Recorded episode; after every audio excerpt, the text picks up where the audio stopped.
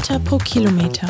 Der Trailrunning Podcast mit Kimi Schreiber und Ida Sophie Hegemann.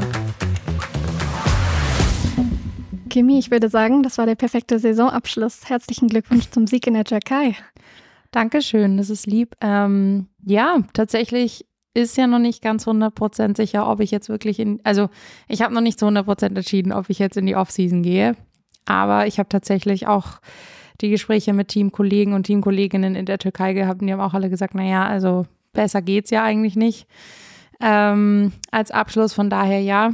Ähm, mal schauen, ob es der Abschluss ist, aber es ist auf jeden Fall, ja, war es ein sehr, sehr schönes, sehr, sehr gutes Rennen. Das stimmt. Danke dir. Und ich konnte sehen, es hat diesmal auch mit dem Zielband alles geklappt. Das hat mich innerlich auch gefreut. Es haben auch sehr viele geschrieben, ja. Also ähm, das, es war ein bisschen, ja, tatsächlich habe ich dieses Mal dafür gesorgt, dass das Zielband von dem ersten Mann von den 38 Kilometern dann nicht da war, weil ich bin kurz vor ihm ins Ziel gelaufen und dementsprechend ah. hatten sie dann keine Zeit mehr, seins aufzuspannen. Ähm, aber ja, nichtsdestotrotz, ich hatte meins. Ich, ähm, ich habe sogar ein paar Nachrichten bekommen, dass ich es nicht, dass ich es nicht genug gewürdigt habe, weil ich es nicht so hoch gehalten habe. Ähm, aber ja, der Moment, wo man da durchläuft, war auf jeden Fall, der war sehr, sehr besonders und sehr emotional. Auf jeden Fall. Ja. Das konnte man sehen. Das hat mich auch sehr gefreut.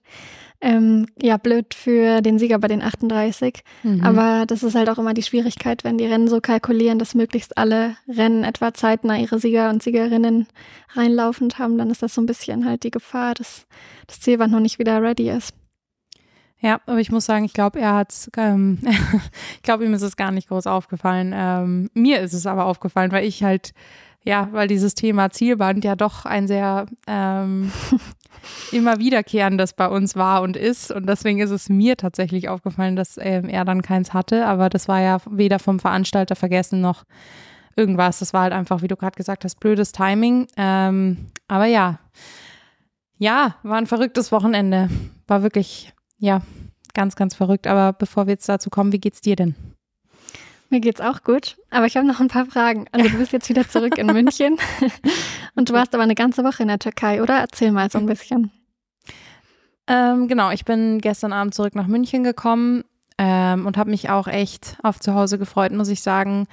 Ähm, obwohl die Woche in der Türkei wirklich sehr, sehr schön und sehr speziell war. Es war, würde ich sagen, echt mitunter der schönste Trip den ich bisher mit meinem Team hatte, ähm, verbunden mit einem Rennen, weil es einfach so ein, keine Ahnung, wir haben es ja in der letzten Folge schon ein bisschen gehabt, wo ich noch in Istanbul war.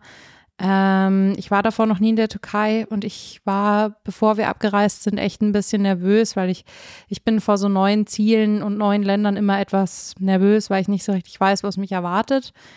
Ähm, und okay. dann war ich einfach, keine Ahnung, mega begeistert von, von Istanbul an sich. Die Stadt ist wahnsinnig spannend, aber auch einfach von den, also vor allem vielleicht sogar von den Menschen dort, die wahnsinnig nett, wahnsinnig offen, gastfreundlich sind. Ähm, und ja, wir sind dann eben am Dienstag nach Kappadokien geflogen. Eine sehr, sehr besondere und sehr schöne und spezielle Landschaft. Ähm, und es, ja, es war einfach echt eine super coole Woche. Ähm, und einfach irgendwie mal was anderes. Wir waren eine coole Gruppe, wir waren jetzt nicht das ganze Team, ich glaube, wir waren zu zehnt. Ähm, und irgendwie hat einfach echt alles gestimmt. Es war echt schön. Also äh, eine Woche war genau richtig. Also länger hätte ich jetzt auch nicht unterwegs sein müssen. Aber es war wirklich, ähm, ja, einfach eine spannende Woche. Tolle Leute kennengelernt, ein tolles Land ein bisschen kennengelernt. Ähm, ja, und wie gesagt, also ich glaube, am begeistersten war ich wirklich von den Menschen dort, weil die wahnsinnig nett waren, uns sehr, sehr freundlich empfangen haben, uns viel gezeigt haben. Auch die Adidas Runners vor Ort waren ganz begeistert von Trailrunning, sind ganz neugierig ähm, auf diesen Sport und ähm, ja, ja, es war eine coole Woche. Ja. Das klingt richtig schön. Cool. Ja, und ähm, die Musik dort, äh, also so türkischer Pop, das ist. ich habe dich schon tanzen super. sehen in diversen Stories. Ja, also es ist wirklich, das ist äh, ganz, ganz groß. Also das hat mir sehr viel Spaß gemacht. Das ist halt so diese, ja, ähm, weiß ich nicht, Schugu Schugu tanzen, keine Ahnung. Es hat echt Spaß gemacht. War wirklich cool. ähm, wir waren zwar nicht bei der Afterparty, aber ja, zumindest ein bisschen getanzt wurde. Genau. Ja, das, ich finde, das klingt richtig gut und es freut mich voll, dass du nicht nur ein tolles Rennen, sondern auch einen richtig schönen Trip hattest. Und ja, klingt wunderbar. Dankeschön. Was hattest du denn für einen Trip? Erzähl doch auch mal ein bisschen. Du warst ja auch unterwegs. Genau, ich war beim Shooting für Volkswagen Air in Schottland und es war ähm, total, also die Landschaften, alles ist total schön, aber sehr, sehr frisch. Also ähm, viel Wind hatten wir. Es war ich weiß nicht, irgendwie gefühlt alle 10, 20 Minuten kommt kurz ein Regenschauer.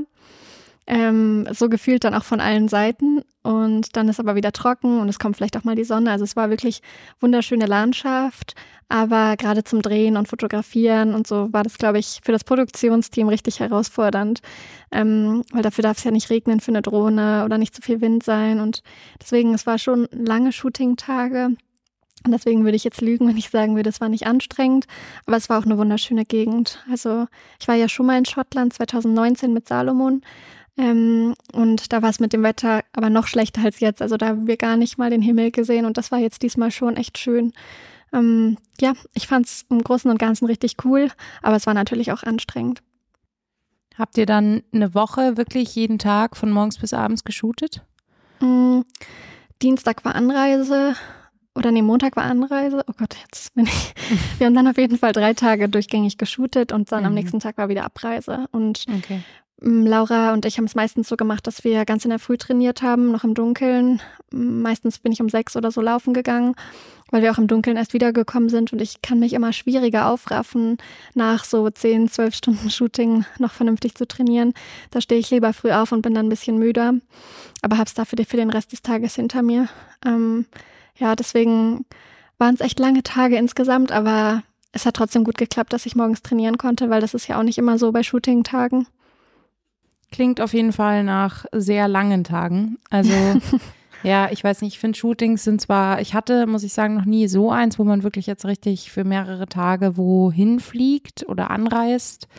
Ähm, aber ja, man kennt ja Shootings von allem Möglichen und das, ähm, ja, ist schon immer keine Ahnung, es ist schon echt immer anstrengend, nimmt schon viel Energie weg, vor allem wenn man noch das Training irgendwie unterbringen will oder muss. Ähm, klingt auf jeden Fall nicht so ohne dein Programm von der letzten Woche auch. Ähm, bist du jetzt erstmal daheim? Oder? Ähm, heute noch, ja. Mhm.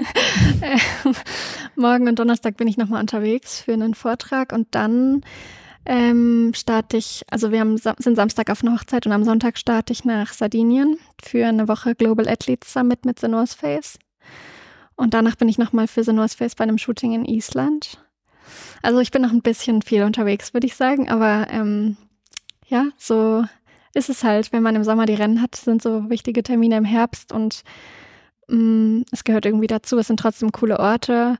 Jetzt diesmal habe ich gedacht, während wir in Schottland waren, oh schade, jetzt ist doch nochmal gutes Wetter zu Hause und wenn ich wiederkomme, ist es schon voll kalt, aber es ist jetzt doch ganz schön hier auch in Innsbruck. Also es ist sehr kalt, aber auch trotzdem schönes Wetter, so richtig schön kalter, sonniger Herbst. Ist schon nicht schlecht. Hm. Ich habe gestern tatsächlich, ähm, habe ich ja vorhin schon gesagt, ich habe mich wahnsinnig auf zu Hause gefreut. Ähm, und ähm, es war ganz, ist ganz cool, weil heute ist tatsächlich so der erste, also finde ich, ich bin jetzt äh, aus der Türkei zurück, äh, der erste kalte Tag, wo es auch, ja, wo man jetzt echt mit Jacke und alle möglichen raus muss. Ähm, und irgendwie freue ich mich jetzt mega, ich freue mich jetzt voll auf diesen typischen Herbst. Nicht so das, was wir jetzt dauernd hatten mit Sonne und echt warm, wo man teilweise bis zu 27 Grad hatte und so, sondern jetzt so dieses mümmelige, gemütliche Herbstwetter, beziehungsweise dann auch schon dieses bisschen dunklere. Ich freue mich da wahnsinnig drauf. Es gibt auch schon Lebkuchen hier. Äh, also ich bin, äh, ich, ich freue mich voll. Ich bin schon, ich würde sagen, so ganz allmählich so in dieser Vorweihnachtslaune. So ganz allmählich. Also ich freue mich mega darauf. Deswegen finde ich es auch ganz schön, dass ich jetzt erstmal mehr oder weniger tatsächlich daheim bin. Ja. ja, das klingt gut. Ja, ich bin so voll der Frühlingsmensch. Also ich mag Herbst schon auch, aber bei mir ist es immer so, sobald Weihnachten vorbei ist, kann ich es nicht erwarten, dass März wird. Und deswegen, ich bin jetzt nicht so das große, große Winterkind. Ähm, aber ja, du hast schon recht, es ist schon schöner, wenn es kühler wird und man so, ja, einfach der ganze Körper ein bisschen runterfährt. Obwohl ich auch sagen muss, aber dazu kommen wir wahrscheinlich gleich eh beim Training der Woche. Ich finde schon, dass so Training in der Kälte oder wenn man dann ständig nass wird, einen noch mehr schlaucht. Mm, als wenn es Hitzetraining ist. Und dabei würde ich den ganzen Sommer über es immer umgekehrt behaupten. Da würde ich immer sagen, ich mag es mehr in der Kälte zu laufen, weil man kann sich ja warm anziehen. Aber wenn es dann doch so richtig kalt ist und ständig regnet, bin ich doch so, ja, Hitzetraining ist doch cool.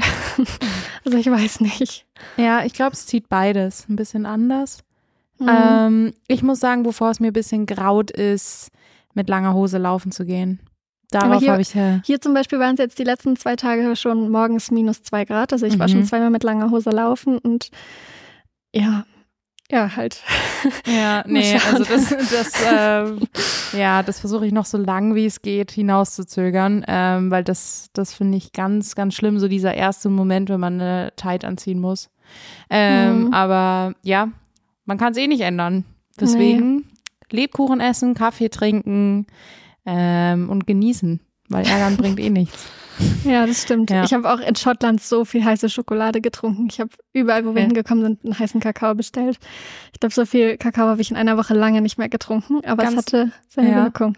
Ganz kurz noch dazu, weil es mir jetzt gerade einfällt. Ich habe tatsächlich in der letzten Woche in der Türkei so wenig Kaffee wie, glaube ich, wahnsinnig lange schon nicht mehr getrunken, weil der so, das war tatsächlich ein ganz großer Minuspunkt von der, von der ganzen Reise. Der Kaffee überall war wirklich schlecht.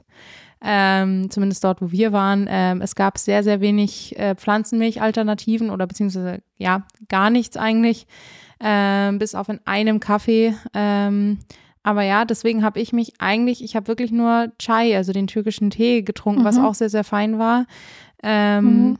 Aber ja, ich sag dir, der Kaffee heute in der Früh, der erste, war dementsprechend eine Wohltat. Also ja, mhm. eine Woche fast kein Kaffee für mich. Das ist ja wie Fastenzeit ja. bei dir. Ja, das war für alle um, äh, Menschen um mich herum nicht immer nur schön, muss ich zugeben. Ähm, aber ja, auf jeden Fall. Das war vielleicht der einzige Minuspunkt von der Reise. Genau. Ja, dann würde ich schon zur Frage kommen. Hast du ein Training der Woche?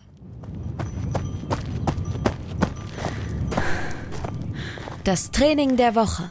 Ähm, ja, ich ähm, habe mich heute für eins entschieden, was ein bisschen, was nicht so gut lief. Ähm, das war der eigentlich nur der Shakeout-Run am Freitag vor dem Rennen am Samstag. Ähm, weil es mir da echt nicht, also da habe ich mich gar nicht gut gefühlt. Es war, keine Ahnung, die Einheiten davor waren wirklich alle mega. Waren wirklich alle richtig, ich weiß nicht, ich hatte viel Energie. Ich war super zuversichtlich, positiv, ähm, hatte einfach Spaß daran, in dieser genialen Landschaft zu laufen und unterwegs zu sein. Und am Freitag hat dann natürlich irgendwie schon die Nervosität und die Aufregung vom Rennen gekickt. Ähm, und ich hatte nicht so einen guten Magen, was wahrscheinlich auch die Aufregung war. Und vielleicht ein bisschen das, das Essen von den, ähm, von den Tagen davor. Ähm, meine Beine irgendwie nicht so richtig in Gang gekommen. Ähm, ich habe mich 30 Minuten lang wirklich da ein bisschen, weiß ich nicht, mitziehen lassen von den anderen. Wir waren eine kleine Gruppe und äh, ich, ich weiß nicht, es war nicht nur das Laufgefühl, sondern generell, ich habe mich total unkonzentriert gefühlt. Ich habe irgendwie nicht so richtig mit der Umgebung, weiß ich nicht, spielen können wie die Tage davor und habe mir dann dementsprechend echt Sorgen gemacht, keine Ahnung, dass ich, äh, dass was schief geht habe mich nicht gut gefühlt. Dann steigert man sich irgendwie auch in diese Gefühle rein, in diese Sorgen rein. Ähm, und ja, habe dann aber ja gedacht, vielleicht ist das normal. Das sagt man ja ganz oft so, dass das Training am Tag vorher, wenn das schlecht wird, wird der Wettkampf gut. Ähm, von daher habe ich dann versucht, mir das so einzureden. Ähm, und ja, habe das so ein bisschen als Training der Woche genommen, um immer mal wieder festzustellen, auch wenn äh, manche Trainings nicht gut laufen oder sich nicht gut anfühlen, kann am Ende doch was Gutes bei rumkommen. Ja, auf jeden Fall. Ja. Ähm, ja, ich kenne das auch, dass man sich am Tag vorm Rennen richtig müde fühlt oder das Laufen sich nicht gut anfühlt. Ähm, muss aber auch sagen, ich finde gerade das macht es so schwierig, wenn man dann wirklich mal krank wird oder egal, ob es jetzt eine Grippe ist oder Magen-Darm bekommt, wie beim UTMB, wo ich mich auch am Tag vorher schon wirklich schlecht gefühlt habe und dann jemand sagt, ja, wieso bist du denn dann gelaufen? Weil ich finde schon, dass es mir oft so geht, vor Aufregung oder vielleicht auch vom Kopf her, dass man am Tag vorm Rennen einfach nicht 100% fit sich vorkommt, weil man fühlt halt auch extrem in sich rein ähm, und denkt dann, oh, ich werde krank. Und deswegen finde ich, ist es dann echt schwer auseinanderzuhalten, wenn man wirklich krank wird oder wirklich einen Infekt kriegt. So geht es mir zumindest, weil es eben oft so ist, dass am Tag vorm Rennen das Laufen sich einfach nicht anfühlt, wie es sich anfühlen sollte. Voll, ich kenne das, ich glaube, das liegt auch ein bisschen mit Tapern zusammen. Weil ja, dadurch ja der Körper so ein bisschen runterfährt und so. Ja. Und das sind ja. wir natürlich nicht so richtig gewohnt, weil wir ja ständig eigentlich eher on edge sind. Ähm, und deswegen, mhm. ich, ja, ich habe auch ein bisschen mit Sven über dieses ganze Tapern gesprochen jetzt in der letzten Woche, weil, ja, ähm, äh, keine Ahnung, ob du das, also ich tapere eigentlich sehr ungern. Ich finde, das mhm. ist was irgendwie, keine Ahnung, ein ganz komischer Zustand, in dem man sich da mehrere Tage befindet. Ähm, der Körper ja, ich, fühlt sich an, als ist er verletzt und krank genau. und jeden Tag wird es schlechter. Voll. Und äh, ja. deswegen verstehe ich das voll, was du meinst. Ähm, vielleicht war das am Freitag dann auch das. Es war wirklich, ähm, ja, ein, einfach im Vergleich zu den anderen Einheiten davor wirklich so eine richtig, so eine Einheit, wo du dich einfach so ein bisschen durchpushen musst, wo du aber auch weißt, es ist nach 30 Minuten vorbei und dann geht's ja. Ähm, genau, deswegen war das mein Training der Woche. Was war denn deins? Erzähl mal. Äh, mein Training der Woche war eigentlich mein Long Run am Sonntag, nachdem ich wieder in Innsbruck angekommen bin. Ähm, habe ich ja noch einen Long Run machen wollen, wollte auf die Nordkette laufen und dann hat es echt ab, boah, ich würde sagen ab 1700 oder so, so richtig nass geschneit, also so wie Schneeregen. Und da habe ich eben das erste Mal gedacht, was ich vorhin meinte. Mm, es ist echt unfallen, wenn es so kalt ist und man dabei nass wird. Ähm, aber es war trotzdem ein cooler Lauf. Also es war trotzdem schön, wieder in Innsbruck zu sein. Und ich habe auch echt keinen Menschen getroffen und den Long Run sehr genossen, vor allem weil ich ja die ganze Woche über das Training immer nur so in die Früh gequetscht hatte. Aber es war halt auch das erste Mal, wo ich gemerkt habe, okay, jetzt ist der Herbst wirklich da und ähm, ja, deswegen ist das eigentlich so mein Training der Woche. Hm. Aber wenn du sagst, weil das, äh, wann bist du denn daheim wieder angekommen? Bist du ich dann bin, quasi? Samstag um 23 Uhr in Innsbruck gelandet und wollte Sonntag gleich in der Früh laufen gehen. Okay. Das wollte ich gerade sagen, so ein Long Run, wenn man gerade gelandet ist, das stelle ich mir extrem hart vor. Aber dann geht's. Ich dachte, du bist am Sonntag selbst nee. noch angekommen. Ähm, du bist jetzt wieder voll im Training drin, oder? Bist du, also ist es noch ja, so Aufbau? Also nach wie vor, genau, es ist eigentlich Aufbau, Grundlagen, sowas. Also mhm. es ist natürlich lang nicht so viel Training, wie ich das vom UTMB oder im Sommer vor der WM oder so hatte, aber ich bin sonst wieder ganz im Training drin und ja, es fühlt sich auch gut an. Ich glaube, es war auch, das war für die Shootingwoche auch gut, dass ich nicht ein Rennen jetzt in der Zukunft habe, ähm, wo ich weiß, okay, ich muss dafür jetzt speziell trainieren, weil dann hätte es mich wahrscheinlich mehr gestresst, dass ich morgens um sechs immer mein Training abspulen muss. Weil natürlich bist du morgens um sechs anders, als du, keine Ahnung, um zehn wärst von der Müdigkeit, von der Kraft, von allem. Und ähm, ich finde, dafür ist es immer besser, wenn man jetzt nicht so den im Hinterkopf hat, okay, da steht noch ein Rennen an. Deswegen konnte ich das bisschen gelassener angehen. Und ich wusste auch, wenn an irgendeinem Tag das mit dem Training sich nicht ausgeht, dann ist es kein Weltuntergang. Das hat das Ganze ein bisschen entspannter gemacht und dann war ich, glaube ich, einfach grundsätzlich auch selbst entspannter. Mhm, verstehe ich voll. Ja. Kann ich sehr gut nachvollziehen. Aber das ist so ein bisschen das, so diese Müdigkeit. Deswegen habe ich auch vorhin gesagt, ich weiß noch nicht, ob ich jetzt meine Off-Season habe, was irgendwie ein bisschen weird ist, weil wenn man so dazwischen drin hängt, ob ja oder nein, ist das super komisch, aber ich merke halt, dass ich noch nicht so diese, ja, äh, diese Müdigkeit vom Ende der Saison habe was ich mhm. zum Beispiel letztes Jahr hatte nach Südafrika, so war klar, okay, jetzt ist Off-Season und jetzt ist es eher so, boah, eigentlich fühle ich mich körperlich noch echt gut. Also ich bin körperlich fit, es wäre eher mental, ähm, mhm. dass ich sage, ja, boah, irgendwie auch durch, aber vielleicht ist das dann auch genau der Punkt, wo man sagt, naja, ähm, wäre auch gar nicht so schlecht, aber ja, mal gucken. Ähm, ja. Ja. ja, du kannst es ja noch ein bisschen auf dich zukommen lassen, sofern das mit dem Training oder der Trainingsplanung geht.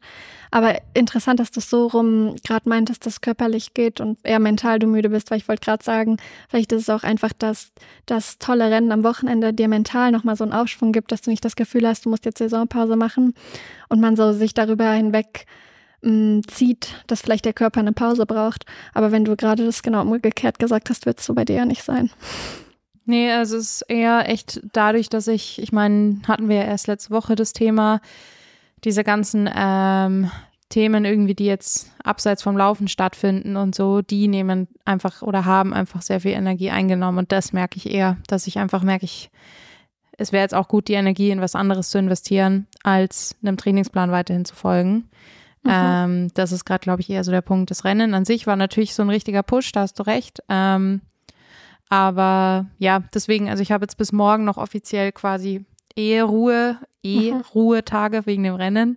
Und deswegen habe ich mir quasi bis morgen so ein bisschen die das offen gelassen, ob ich Offseason mache oder nicht. Ähm, und muss dann nochmal oder ja, bespreche mich dann nochmal mit dem Guy. Aber ja, mal gucken. Ist irgendwie komisch, wenn man nicht so ganz weiß, ob ja oder nein. Ist eigentlich eine sehr einfache Entscheidung, aber irgendwie hänge ich da gerade zwischendrin. Mal gucken. ja. Ja, dann ähm, bin ich mal gespannt. Und ich stelle dir nächste Woche auch erst die Chamonix-Frage. ja. Die ich übrigens auch die ganze Zeit gestellt bekomme. ähm, ja, können wir gerne auch erst nächste Woche machen. Äh, ja, das schieben wir dann auf nächste Woche. Wir bauen einen Spannungsbogen auf. Bleibt dran. ja, genau. Äh, hört wieder zu. Nächste Woche genau. lösen wir es auf. Genau. Ähm, Kimi, hast du eine Erkenntnis der Woche?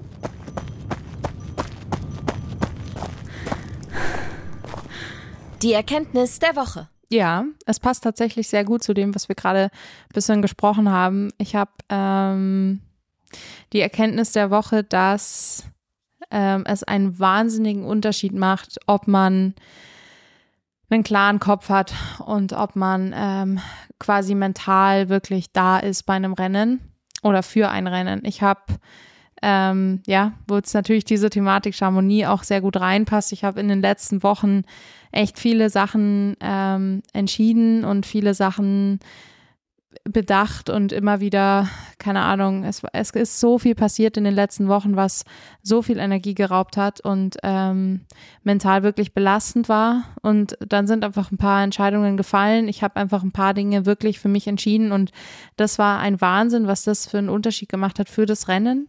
Ähm, ich bin gefühlt zehn Kilo leichter in dieses Rennen gegangen. Ich war einfach befreit, ich war klar im Kopf und konnte mich dementsprechend auch wirklich auf dieses Rennen freuen und war nicht während dem Rennen immer irgendwo anders mit den Gedanken, sondern war beim Rennen und konnte befreit laufen. Und das war für mich echt so eine Erkenntnis der, ja, der Woche oder vielleicht sogar des Jahres, dass ich, ähm, ähm, ja, wenn der Kopf klar ist und wenn der wirklich da ist und wenn man irgendwie einfach befreit ist von so oder Entscheidungen trifft und die dann auch beibehält, wie leicht es dann auf einmal wieder fällt, einfach zu laufen und auch kompetitiv zu sein. Ähm, und ja, deswegen glaube ich auch wirklich ganz feste, dass ein Teil von diesem Erfolg am Samstag daran liegt, dass ich einfach, ja, gewisse Entscheidungen getroffen habe und dementsprechend die dann nicht mehr im Kopf hatte.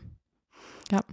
Das klingt richtig gut und ich würde es gerne dabei belassen. Also ich wollte erst auch eine Erkenntnis ähm, ja, drauf losreden, aber ich finde es so gut, ich würde es gerne dabei belassen. Das finde ich ist eine voll schöne Erkenntnis. Aber wir können ja nicht einfach deine Erkenntnis der Woche aussprechen. ich fühle mich dann jetzt so ein bisschen so, als wenn ich so was Plattes hier Ach Quatsch, komm, sag. reinbringe. Nein, ich spare mir das noch für die nächste oder übernächste Woche. das war gerade so eine schöne Erkenntnis und ich würde das damit jetzt so komplett kaputt machen. ja, jetzt würde ich aber echt gerne wissen, was deine Erkenntnis der Woche ist. Okay, dann gibt es nächste Woche die Erkenntnis der Woche von dieser Woche und äh, wir lösen Harmonie auf. Wobei das jetzt wahrscheinlich schon sehr offensichtlich war. Ja, jetzt naja. no pressure auf die nächste Woche. Aber genau. bleibt auf jeden Fall. Bleibt dran.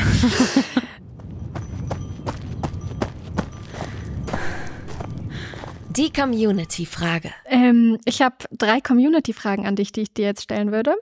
Ähm, oder an uns, aber. Mhm. Also, die erste Frage kommt von Larissa und die lautet: Habt ihr einen Lieblingsgipfel? Ähm, es ist, ja, also ist jetzt eine super unspannende Antwort. Ich hoffe, dass du da ein bisschen ausführlicher wirst, weil ich habe keinen. Tatsächlich. ich habe wirklich keinen. Ähm, ist, ich habe vorhin überlegt, kann ich das jetzt antworten, aber irgendwie hätte ich jetzt angefangen, irgendwie jetzt rumzugoogeln, was mir jetzt direkt ins Auge springt und dementsprechend, nee, ich habe keinen. Ich habe wirklich keinen. Also mir ist als erstes oder direkt in den Kopf gekommen die Gleire-Spitz hier in Innsbruck. Das ist von Anfang an eigentlich, seit ich das erste Mal in Innsbruck auf die Nordkette gelaufen bin, meine Lieblingsspitze gewesen. Ähm, und ja, das ist einfach nach wie vor mein Lieblingsgipfel. Auch weil es immer ein bisschen weniger los ist als beim Hafalle K daneben, was ja eher so das Touristischere ist, wo ja auch die Bahnen hoch hingehen. Ähm, das ist auf jeden Fall mein Lieblingsgipfel in Innsbruck, obwohl es eigentlich nicht mehr mein Hausberg ist. Mein Hausberg ist ja jetzt eher die Brandjochspitze. Und dann ist mir noch die wilde Kreuzspitze in Südtirol eingefallen. Die sind beide so für mich einfach ja was Besonderes, wo ich das Gefühl habe, wenn ich da hinlaufe, tue ich nicht nur was fürs Training, sondern auch ein bisschen was für die Seele. Und deswegen habe ich mich für die beiden entschieden. Okay, schön. Ja, schau, dann haben wir zumindest, hat zumindest eine von uns beiden eine ganz schöne Antwort auf die Frage. Weil ich habe wirklich der Olympiaberg. nee, äh, das ist aber auch cool. nee, also ich habe ähm, wirklich keinen. Ich laufe überall gerne hoch. Ja. Dann habe ich noch eine Frage von Clara. Gibt es im Rennen noch etwas, wo ihr denkt, das müsst ihr noch richtig austüfteln, obwohl ihr beide Profis seid? Ich glaube tatsächlich, dass es, also sehe ich zumindest so, dass es immer irgendwas gibt, was man noch austüfteln kann, egal wie gut man ist. Bei mir ist es auf jeden Fall das Thema Verpflegung. Ähm, wobei ich sagen muss, dass das wirklich jetzt in, ähm, in der Türkei wahnsinnig gut lief. Das lag aber vor allem auch daran, dass ich wirklich fast an jeder Verpflegungsstation ähm, ein Team hatte, was mich verpflegt hat. Das heißt, woran ich echt noch arbeiten möchte, ist zum Beispiel bei einem Rennen wie dem OCC, wo du wirklich nicht gecrewt werden darfst, meine Verpflegung selber so gut hinzubekommen, dass ich halt nicht darauf angewiesen bin, dass mir jemand meine zwei Flasks reicht alle zehn Kilometer, sondern dass ich das wirklich, ja, ähm, selber hinbekomme. Deswegen ist das wirklich nach wie vor bei mir eine riesige Tüftelei. Also Thema Verpflegung, wann, wo, wie, wie oft, was. Ähm, das ist alles noch wahnsinnig, ja, auf jeden Fall noch nicht da, wo es sein soll. Ähm, deswegen, ja, das wäre jetzt meine Antwort. Ja, du? ich würde mich anschließen. Also ich finde auch immer, es gibt selten, oder eigentlich, ich glaube, ich hatte noch nie ein Rennen, wo ich danach dachte, okay, perfekt, ich konnte keine Sekunde mehr rausholen. Ähm, ich finde auch, es, die Verpflegung ist bei mir halt auch noch ein Punkt, wo viel Verbesserungspotenzial ist.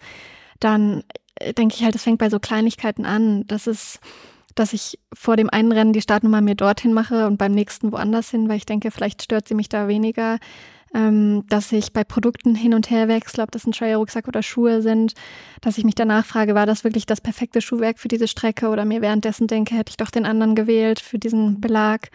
Ähm, ich finde, in jedem Rennen gibt es da eigentlich unheimlich viel und auch vor jedem Rennen, vor allem wenn es größere Rennen sind, wo du dann mit dem Team bist oder wo halt andere Konkurrenten vor Ort sind, mit denen man sich vorher austauscht, ähm, kann ich auch immer noch unheimlich viel lernen. Also gerade wenn es dann um Pflichtequipment geht, um wie klein man das macht und so, egal wie sehr man das Gefühl hat, man hat es ausgetüftelt, irgendwie gibt es immer schon noch was, was perfekter funktioniert oder für irgendwen anderes perfekter funktioniert. Deswegen, ich würde auch sagen, man lernt da nie aus und da macht es keinen Unterschied, ob man Anfänger ist, fortgeschrittener ist, Profi ist, schon tausend Rennen gemacht hat, erst drei Rennen gemacht hat. Ich habe das Gefühl, da ist immer so viel, was man noch lernen kann und ja, ich glaube, wir werden nicht so schnell an den Punkt kommen, wo man im Ziel steht und denkt, ja, alles hat geklappt, perfekt, ich habe alles richtig gemacht, vom ersten bis zum letzten Schritt. Nee, voll auch so Thema Renneinteilung und so. Das ist schon auch sowas, ähm, weil man halt auch so viele, man hat halt so viele unterschiedliche Distanzen und so weiter. Man pendelt sich natürlich dann irgendwie wo ein, aber nichtsdestotrotz ist ja auch jedes dann anders und da dann irgendwie auch ja. weiß ich nicht, die Offenheit zu besitzen und ähm, sich auf die verschiedenen, weiß ich nicht, Landschaften, Ansprüche, Anstiege, Downhills, Voll. was auch immer, irgendwie äh, einzugrooven, dementsprechend auch die Schuhe vielleicht zu wählen, wie du es gerade gesagt hast. Also irgendwie, da gibt's, ja, das sind so viele Feinheiten. Ähm, Genau, also ist auch da bin eine Frage, noch, ja. worum es dann geht. Geht es um die Zeit gerade oder ist es eher ein taktisches Rennen, weil es um eine Platzierung geht? Wo dann ja das mit der Einteilung nochmal eine größere Rolle spielt, finde ich. Also es gibt ganz viele Sachen, finde ich, wo man im Rennen denkt, okay, war das jetzt so schlau oder nicht, wo man es danach denkt oder wo man manchmal auch echt erst Wochen oder Monate später denkt, oh Gott, warum habe ich das damals eigentlich so gemacht? Das ist ja, also so geht es mir zumindest manchmal.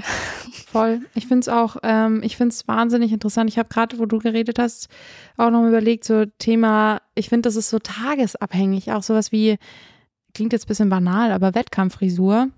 Ähm, also ich ja. bin da immer noch nicht an dem Punkt, wo ich mir denke, ja, das ist sie. Und zwar für jedes Rennen. Irgendwie mhm. ist das so tagesabhängig, oder? Ähm, und ich finde das gar nicht so unwichtig, ehrlich gesagt. Was Ja, macht stimmt. eine Frau mit ihren langen Haaren bei einem Wettkampf? Die können echt nerven. Äh, die wiegen ja auch was, keine Ahnung. Das sind alles so, es, es sind jetzt Kleinigkeiten, aber ja, da bin ich auch jedes Mal am Tüfteln. Oder ja, wie du es gerade gesagt hast, wo macht man die Startnummer hin? Ja. Ich glaube, ich krieg's in meinem Leben nicht mehr hin, dass ich die auch mal wirklich gut hinmache. Die ist mir auch am Samstag Ja. tatsächlich einmal fast abgefallen. Ähm, lauter sowas, voll. Das da habe ich noch gar nicht so richtig dran gedacht. Sind echt voll viele Kleinigkeiten, aber das stimmt voll. Also bei mir gibt's noch einiges zu tüfteln, auf jeden Fall. Ja. Ja, ja, also Wettkampffrisuren finde ich auch. Also meine Haare sind leider nicht so dick, dass ich sagen kann, sie sind schwer. Aber meine Haare sind dafür auch, ich weiß nicht, es sind so Kleinigkeiten. Dann hängen sie immer mal hinten in dem Verschluss, der den Rucksack zuhält, oder sie hängen vorne in der Flasche und du willst ganz schnell einen Schluck nehmen und hast so ein Haar im Mund, was dich dann erstmal für die nächsten 500 Meter nervt. Also es gibt viel, was, wo ich mir denke, okay, nächstes Mal mache ich das anders. Okay, mh, suboptimal. Ich glaube, ähm, ja, ich bin auf jeden Fall noch lange nicht an dem Punkt, dass ich denke, was könnte ich verbessern, sondern eher, wo fange ich an? Man lernt auf jeden Fall nie aus. Ja. Mhm. Die nächste Frage passt eh ganz gut dazu. Ähm, die kommt von Timo. Füllt ihr eigentlich an jeder Verpflegungsstation eure Getränke auf oder wie macht ihr das? Ähm, ich finde, es ist auch so ein bisschen davon abhängig, wie viele, keine Ahnung, das ist wirklich rennabhängig, aber im Grunde genommen versuche ich schon, jede Verpflegungsstelle zu nutzen und sei es nur dafür da, um kurz bisschen Wasser zu trinken oder so. Wenn es jetzt wirklich ein schnelles, kurzes Rennen ist, dann nicht. Ähm, aber jetzt zum Beispiel am Samstag habe ich eigentlich jede Verpflegungsstelle benutzt, habe auch wirklich bei jeder bis auf einer ähm, Flasks ausgetauscht oder ähm, wieder aufgefüllt. Nur die eine, und die habe ich wirklich schon vor dem Rennen, habe ich entschieden, dass ich die nicht benutze. Da bin ich einfach nur durchgelaufen. Ähm, Und das war, weil ich halt davor alles so gepackt hatte, dass ich wusste, ich kann da guten Gewissens durchlaufen und gehe nicht leer. Ähm, und letztes Jahr beim UTCT in Südafrika in, im November habe ich den großen Fehler gemacht und habe eine Verpflegungsstelle sogar recht früh im Rennen, ich glaube es war die zweite, ausgelassen, weil ich so unter Stress war, weil ich halt vorne war und diesen ersten Platz nicht verlieren wollte und dadurch gehasselt bin wie sonst noch was. Und das war der größte Fehler. Also ich bin am Ende Zweite geworden wegen dem Fehler, weil ich halt, äh, weil mir mein Wasser ausgegangen ist und ich halt dann dehydriert war. Ähm, dementsprechend glaube ich, ist es im Grunde schon wichtig, die Verpflegungsstellen zu nutzen und sich da auch die Zeit zu nehmen, die man eben hat und die man nehmen will. Ähm, weil gerade bei langen Distanzen würde ich sagen, zahlt sich das auf jeden Fall aus. Also die zwei Sekunden, die du da vielleicht verlierst, die läufst du am Ende raus, weil du halt einfach gut verpflegt bist. Ähm, von daher würde ich schon sagen, nutzen, außer man hat wirklich soweit alles gut aufgefüllt, dass man halt nichts braucht, keine Ahnung, aber es kann ja auch einfach mal eine spontane Cola sein, wenn man oder was auch immer. Ja, wie machst du das?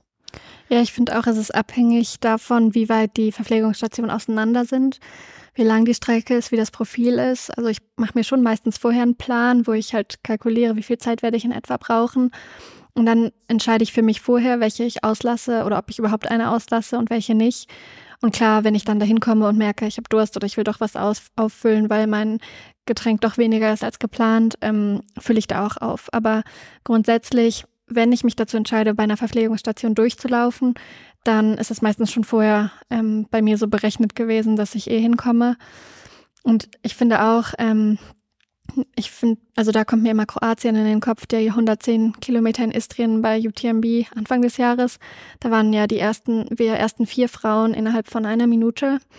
Also es war einfach super schnell dafür, dass es so ein langes Rennen ist. Und da habe ich trotzdem bei jeder Verpflegungsstation mir gedacht, egal, wenn jetzt die zwei hinter mir an mir vorbeilaufen, dann ist es so, ich muss mir jetzt diese zwei Minuten nehmen und die Flaschen austauschen. Und es hat sich jedes Mal dann auch bewährt. Also ich habe dann, weiß ich nicht, die andere im nächsten Anstieg wiedergeholt, wo die dabei war, ihre Gels hinten aus dem Rucksack zu holen und irgendwie nicht richtig dran kam und ähm, halt dachte, die vermeintlich gesparte Zeit gut zu nutzen. Also da muss man schon echt versuchen, seiner eigenen Linie treu zu bleiben und sich nicht an anderen zu orientieren. Und also vor allem auf den langen Strecken, bei den kurzen, wenn man weiß, okay, es sind jetzt nur noch fünf Kilometer oder noch 20 Kilometer, ist vielleicht was anderes, aber bei langen Strecken finde ich das auf jeden Fall auch. Und ich finde, es macht einen Unterschied, ob man die Verpflegungsstation selbst machen muss oder ob man ein Team haben darf. Ähm, weil wenn man an jeder ein Team haben kann, geht das natürlich schnell, dass man zwei leere Flaschen hinlegt oder rausgibt, zwei neue bekommt. Aber wenn man jedes Mal komplett selbst auffüllen muss, verliert man natürlich Zeit und man überlegt sich im Vorhinein, gut, brauche ich das oder brauche ich es nicht? Also ich finde auch, man kann da keine allgemeingültige Antwort geben und sondern ja, also ich plane das vor einem Rennen und trotzdem lasse ich mir, falls ich eine auslasse oder plane eine auszulassen, das so ein Stück offen, dass wenn ich in dem Moment dann doch denke, ich muss was auffüllen, dass ich dann lieber was auffülle. Ja. Ich habe auf jeden Fall gemerkt, also jetzt gerade ganz besonders am Samstag im Vergleich mit dem OCC zum Beispiel, dass ich, ähm, wenn ich die Chance habe, gecrewed zu werden, dann nehme ich auch, dann bin ich wahnsinnig gut darin, die Verpflegung zu mir zu nehmen. Also dann habe ich einfach die Flasks bei mir und die Gels bei mir und dann nehme ich die. Aber mhm. beim OCC, wenn ich dafür verantwortlich bin, dass das quasi aufgefüllt wird und wenn ich dafür, also wenn ich dementsprechend auch die Flasks dann voll mache und so weiter, da bin ich wahnsinnig schlecht drin. Da bin ich dann wirklich so, dass ich noch, ja, ähm, viel zu ungenau bin, ähm, und da einfach zu sehr durch Stress. Und das war beim OCC wirklich auch ein Thema, dass ich, ich bin auf die letzten 20 Kilometer, ja, ich hatte keine, keine Flüssignahrung mehr. Ich habe dann nur noch mit Cola versucht, irgendwie durchzukommen. Das kann natürlich nicht so ganz funktionieren. Also deswegen habe ich auch vorhin gesagt, wenn ich gecrewt werde, dann ist das echt, dann funktioniert das. Aber das ist halt nicht immer gegeben. Ähm, oder man darf es auch schlichtweg manchmal einfach nicht. Wie beim OCC, genau. Genau. Und dann äh, muss es halt auch selber klappen. Ähm, und ja, deswegen, das ist wirklich, ja, also Verpflegungsstellen, ich kann da wirklich so aus Erfahrung sprechen, nicht durchrushen. Mhm. Ähm, einfach Zeit nehmen. Weil es ist jetzt auch nicht so, dass man dann fünf Minuten dort rumpicknickt, aber einfach, man ist ja trotzdem schnell, aber das lohnt sich, wie du es gerade auch gesagt hast. Ja. ja. Und jeder, der sich immer selbst verpflegen muss, denkt sich gerade, ihr zwei verwöhnten Prinzessinnen, ja. hättet ihr da mal verpflegt. ja. Nein, das ist echt, ist natürlich auch irgendwo eine Gewohnheitssache oder auch wie eingespielt ist das Team, was dich verpflegt oder die Person, die dich verpflegt. Ist es erlaubt? Bei welchen Verpflegungsstationen ist es erlaubt? Weil es gibt ja auch Rennen, wo dann eben wie beim OCC oder wo es eben gar nicht erlaubt ist oder beim CCC, wo es dann an drei Stellen oder vier Stellen erlaubt ist, wo es dazwischen welche gibt, wo es nicht erlaubt ist, supported zu werden. Und da muss man sich einfach vorher echt schon seine Gedanken drum machen, das üben, ja, um dann in dem Moment nicht aufgeschmissen zu sein, weil sowas kann einem auch echt dann Rennen verderben. Das, das stimmt auf jeden Fall. Ja, ähm, und es ist natürlich auch ähm, einfach so eine Sache, weil ich habe jetzt äh, bei dem Rennen in der Türkei, ich glaube, ich habe am Freitag, also am Tag vor dem Rennen, wirklich mir echt mal richtig Zeit genommen, das wirklich auch mal wirklich aufzuschreiben, was will ich wo, wie, wann nehmen. Und ich glaube, das wird ja immer noch komplizierter und noch wichtiger, je länger das Rennen wird. Davon kann ich, da habe ich jetzt nicht so viel Erfahrung, weil Samstag war tatsächlich mein längstes Rennen mit 63 Kilometern. Aber du bist jetzt auch schon mal über 100 gelaufen und keine Ahnung, da kann ich mir schon vorstellen, das wird dann noch wichtiger, weil das mhm. ist ja was, wo man aufbaut. Also so, wenn die Lücke mal da ist und das Loch da ist, dann ist es da. Deswegen ist es ja manchmal dann auch bei langen Distanzen umso kniffliger oder anders wichtig oder baut man ja, dann anders zusammen. Wann kommt feste Nahrung dazu und so weiter. Das ist ja so ein also ich war wirklich am Freitag echt sehr lang damit beschäftigt. Ich habe es mir natürlich auch sehr kompliziert gemacht und da wieder hinten und vorne rum überlegt, aber ich stelle es mir echt, gerade wenn es länger wird, dann noch schwieriger vor. Auf jeden ja. Fall. Ich glaube schon, dass es bei beiden herausfordernd ist. Also egal, ob es jetzt Magenprobleme sind oder unterzuckert sein oder dehydriert sein oder Hunger oder Durst. Es ist natürlich auf jeder Strecke schrecklich, aber sicher, wenn es noch 10 oder 20 Kilometer sind, die du durchzubringen hast, geht es leichter, als wenn du weißt, naja, sind ja jetzt nur noch 80. Also ja. das nur ist noch natürlich 80. ja. Ja, voll. Ja, wo wir gerade beim Thema Rennen sind, ähm, wir können ja eigentlich noch einen Ausblick auf jetzt das Wochenende geben. Es ist fast das letzte ähm, große Wochenende, wo es mehrere Rennen oder größere Rennen gibt für die Trail-Saison dieses Jahr.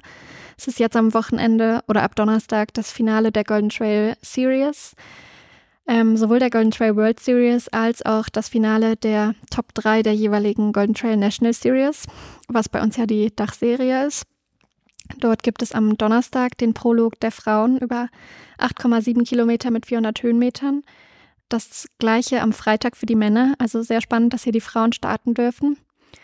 Am Samstag ist dann das Hauptrennen der Frauen über 26 Kilometer mit 1400 Höhenmetern und am Sonntag das Hauptrennen der Männer.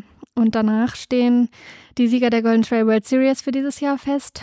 Ähm, wobei ich glaube, dass ganz stark favorisiert Sophia Laukli und Remy Bonnet sind. Ähm, aber genauso gibt es eine National Series Wertung und auch die eigenen National Series, es klingt so komisch, wie jetzt die Dachregion, äh, laufen als Team zusammen. Und für uns sind dann Hans-Peter Inhofer, ähm, Sven Koch und Lukas Gasser bei den Männern, bei den Frauen Emma Puli, Anja Kops läuft nicht, dafür Nora Havlinova und Claudia Sieder das Dachteam. Und ja, also ich werde es verfolgen und Daumen drücken ich bin auch gespannt, ähm, wie es sich bei der Golden Trail World Series äh, entwickelt, ob es da nochmal einen Wechsel gibt, weil natürlich auch eine Daniela Oemus, eine Judith Weider, ähm, andere starke Läuferinnen und Läufer laufen. Aber es gibt ja am Ende ein Punktesystem und da haben Sophia Laukli und Remi im Moment die Nase vorn. Und man muss halt sagen, dass Nienke Brinkmann auch nicht läuft. Ähm, klar, sie ist jetzt eh nicht das ganze Jahr die Golden Trail World Series gelaufen, aber ähm, hatte sich, glaube ich, mehr die Olympia-Quali zum Ziel gesetzt jetzt für den Herbst und ist trotzdem verletzt und nicht in Amsterdam letzte Woche Marathon gelaufen. Mal schauen. Also ich werde es auf jeden Fall verfolgen. Du sicher auch. Und dann ist so das ja. letzte große Rennen fast vorbei. Ähm, krass, ich wusste gar nicht, dass die Nienke verletzt ist. Ähm, das habe ich gar nicht mitbekommen. Ähm, aber ja, und äh, neben der Golden Trail Series, dem Finale, kommt auch noch ähm, Le Templier, ein sehr, sehr, ähm, ja, bekanntes, ich würde schon fast sagen, historisches Trailrennen Trail ähm, in Frankreich, ist jetzt auch am Wochenende. Ähm, und La Réunion ist auch noch. Ähm, genau, von daher, also wie du sagst, ich glaube, das ist so mitunter das letzte Wochenende wahrscheinlich, wo, genau. wo größere, größere Rennen zumindest stattfinden. Ähm, ja, ist daher. ja auch richtig so an sich. Jetzt kommt der Schnee in die Berge und die mhm. Trail-Saisonen in Europa äh, nähern sich dem Ende. Was aber auch ganz schön ist, weil es bringt viel Zeit für eine neue Trainingsumstellungen, Trainingsblöcke, Planung fürs nächste Jahr.